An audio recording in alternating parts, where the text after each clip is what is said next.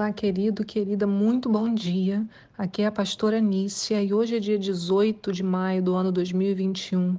Nosso devocional saindo um pouquinho mais tarde, ainda uma manhã nublada, mais bonita, né? Os raios de sol lutando aí para aparecer. E às vezes na nossa vida é um pouco isso, né? Parece que o dia está totalmente nublado, mas a gente se olhar com atenção, tem sempre uns raios de sol aparecendo por trás das nuvens. Nós temos três textos para hoje: Números 5, Josué 4 e Hebreus 11, de 22 a 40. E a pergunta para nós hoje é: você já olhou criticamente? Tem a noção de si mesmo? Nós estamos ainda em tempo de festa de Pentecostes. Até hoje, o pôr do sol, mais ou menos, né? Agora o pôr do sol está sendo mais cedo por conta dessa época do ano, mas ali por volta das 18 horas a gente termina esse período festivo. Então, é, é tempo de celebração e tempo de uma reflexão.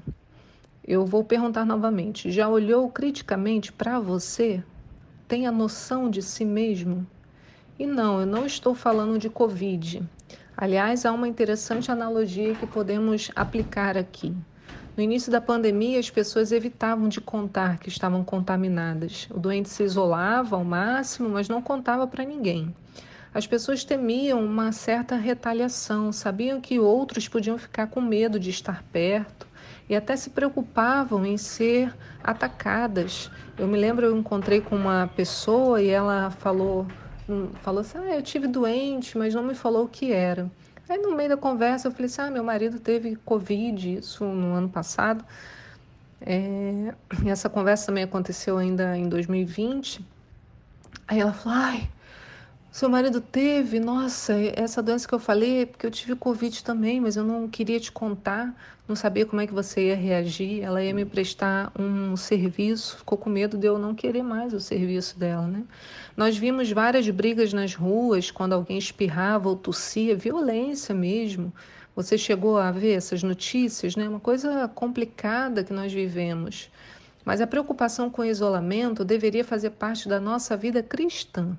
É o que a palavra de Deus nos ensina no devocional de hoje, no texto de Números 5. No verso 1 diz assim: O Senhor falou a Moisés e disse: Ordena aos filhos de Israel que excluam do acampamento todos os que têm alguma doença contagiosa de pele, como a lepra, todos os que têm corrimento nos órgãos genitais e todos os que estão impuros por terem tocado em algum morto. Homem e mulher os afastareis e os colocareis fora do acampamento. Assim os filhos de Israel não contaminarão seu acampamento no meio do qual eu habito. E assim fizeram os israelitas, puseram-nos fora do acampamento. E os filhos de Israel cumpriram tudo exatamente como o Senhor havia ordenado por intermédio de Moisés. E como que isso se aplica hoje? Bem, quando alguém tem sintomas, mesmo antes de fazer o exame de Covid, ele já tenta se isolar. E nós? Nós, quando temos sintomas de contaminação espiritual, o que fazemos? Aliás, será que eu percebo os sintomas da contaminação? Será que analiso criticamente os meus sentimentos em busca dessas obras da carne? Deixe-me lembrar-nos dessas obras, né? Estão descritas lá no livro de Gálatas, no capítulo 5, verso 19, diz: Porque as obras da carne são manifestas, as quais são prostituição, impureza, lascívia, idolatria, feitiçarias, inimizades, porfias, emulações, iras, pelejas, dissensões, heresias, invejas, homicídios, bebedices, glutonarias e coisas semelhantes a estas acerca das, das quais vos declaro, como já antes vos disse, que os que cometem tais coisas não herdarão o reino de Deus. Então, todos os dias eu preciso olhar para dentro de mim em busca de sintomas. Como anda o meu coração? Será que o que eu estou sentindo em relação ao outro é inveja? Será que o que eu fui falar de outra pessoa tem como base uma fofoca? Será que o meu interesse por determinadas coisas é uma idolatria? Né? Será que os meus desejos estão contaminados? Se eu olho para mim e vejo que estou contaminada, o que, que eu devo fazer? Eu devo buscar ajuda imediatamente. O que geralmente a gente faz? Procura outra pessoa contaminada para ficar junto. E um contaminando o outro. Né? Às vezes um tem uma raiva de uma pessoa, o outro também tem, a gente se une em prol daquele, daquela né, da, da raiva. Então, o que nos, nos aproxima não é o amor, é a raiva. Então, mas o que, que eu tenho que fazer? Como que eu busco essa ajuda? Eu devo me isolar em Deus. Isso é, eu vou me voltar para Ele em busca da cura. Eu devo ficar calado quando vier a vontade de falar o que eu não devo. Devo observar minhas ações em uma ação preventiva, para que depois eu não me arrependa. E como fazer isso? Bem, o isolamento que a Bíblia se refere é no refúgio criado para os que estavam contaminados.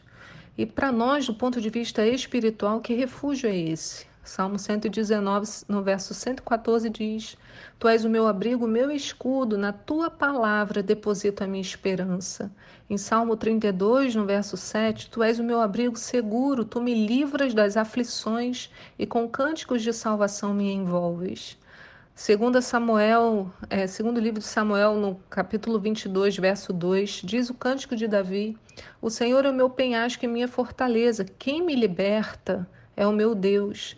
Nele me abrigo, meu rochedo, meu escudo e o poder que me salva, minha torre forte e meu refúgio. Ó Deus, tu me livras da violência. Então, queria te dizer hoje isso: o isolamento requerido pela contaminação significa proximidade com Deus e não afastamento. Né? Muitas vezes a gente pensa, então eu vou me isolar, ai, nem vou me aproximar de Deus, porque eu não sou digno de, de falar com Ele, porque eu estou contaminado. Não, é o contrário. Eu me volto para o Senhor em busca de ajuda.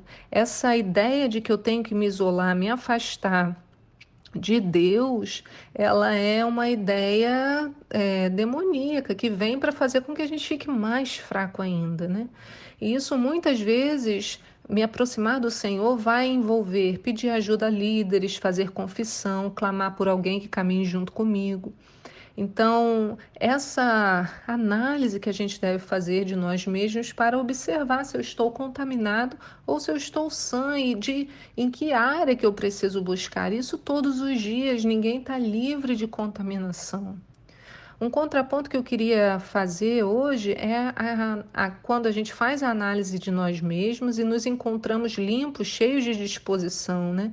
É um dos textos mais fofos do livro de Josué. Eu amo esse texto, que é quando Caleb olha para si e conclui o seu posicionamento diante do tempo de, de conquista. Está lá no livro de Josué, nosso texto de hoje também, no verso, no capítulo 14. Diz assim: Os filhos de Judá vieram reunir-se com José em Gilgal, e Caleb, filho do Quenezeu Jefoné, lhe declarou: Bem sabes o que o Senhor afirmou a Moisés, homem de Deus, a meu e ao teu respeito em Cádiz Barneia. Eu tinha quarenta anos quando Moisés, o servo do Senhor, me enviou a Cádiz Barneia para espionar a terra e eu lhe apresentei um relatório sincero.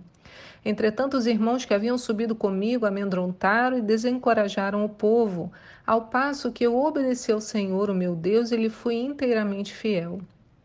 Por esse motivo, naquele mesmo dia, Moisés me jurou: Certamente a terra em que pisou teu pé te pertencerá por herança, e aos teus descendentes para sempre, porque observar, obedecestes perfeitamente a Yahvé meu Deus.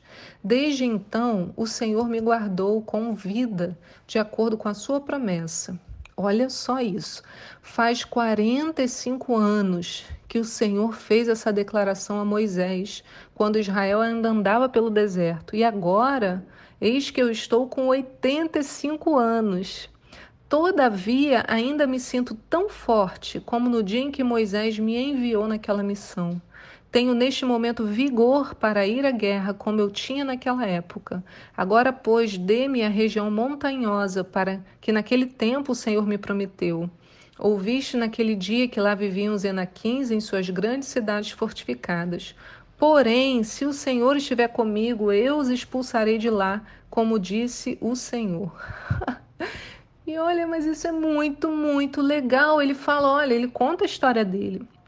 Ele sabe quem ele é. Ele sabe da promessa do Senhor. Ele fala, olha, mas eu tô 45 anos esperando.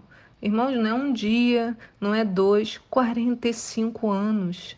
Ele, ele vai à, à terra né, como espírito, ele tinha 40 anos. E ele vai receber a terra que Deus havia prometido 45 anos depois. Ele podia já ter perdido toda a esperança. Mas ele vai lá reivindicar, né, diante de Josué, que era agora o líder, e diante de Deus: Olha, me dá terra, mas não foi assim, me dá, assim, pede alguém para ir lá conquistar para mim, não. Ele fala: Não, eu, nesse momento, tenho vigor para ir para a guerra, como eu tinha naquela época. E aí Josué abençoa a Caleb e lhe dá Hebron por herança, e Hebron pertence aos descendentes de Caleb. Olha que coisa mais linda. Né? Eu fico pensando quando a palavra diz, né, como óleo precioso sobre a cabeça que desce sobre a barba de Arão, né, é, esse, essa descida fala da água que corre do Monte Hebron. Uma coisa linda, né? Esse é um lugar especial. Então Caleb estava cheio de vigor, esperou 45 anos pelo cumprimento da promessa e agora ainda estava pronto para a batalha, não morreu no deserto, não se deixou contaminar pelo desânimo e enfim chegou o seu tempo. Quando nos preservamos da, da contaminação, continuamos produtivos, independente da idade. O vigor é, se renova e quando o dia de guerra chega, estamos com disposição. A contaminação nos deixa adoecidos, enfraquecidos e por isso nós temos que nos posicionar contra ela. Por outro lado, a busca por esse abrigo e refúgio na presença de Deus fortalece a nossa musculatura espiritual, nos tornando aptos para a batalha. Não no sentido, ah, eu já vi tudo isso, isso não vai mudar, nunca muda. 45 anos esperando. Ainda com 85, estava como jovem, cheio de força. Então, o que você vê, né? O Senhor, ele fortalece essa nossa musculatura espiritual, nos tornando aptos para a batalha. O que você vê quando olha para dentro de si? Contaminação ou vigor? Se for o primeiro, a hora de se curar é agora. Se for o segundo, levante-se, avance. É tempo de guerra, é tempo de conquista, tempo de Pentecostes, é tempo de entrada na terra. E o Senhor tem esse movimento para nós nesse momento. Que o Senhor te abençoe no dia de hoje e enche o seu coração desse vigor, que você seja como Caleb hoje, na sua vida, nos seus sonhos, nos seus projetos, naquilo que o Senhor colocou nas suas mãos. Que o Senhor te abençoe, querido e querida. Fique na paz. Tchau.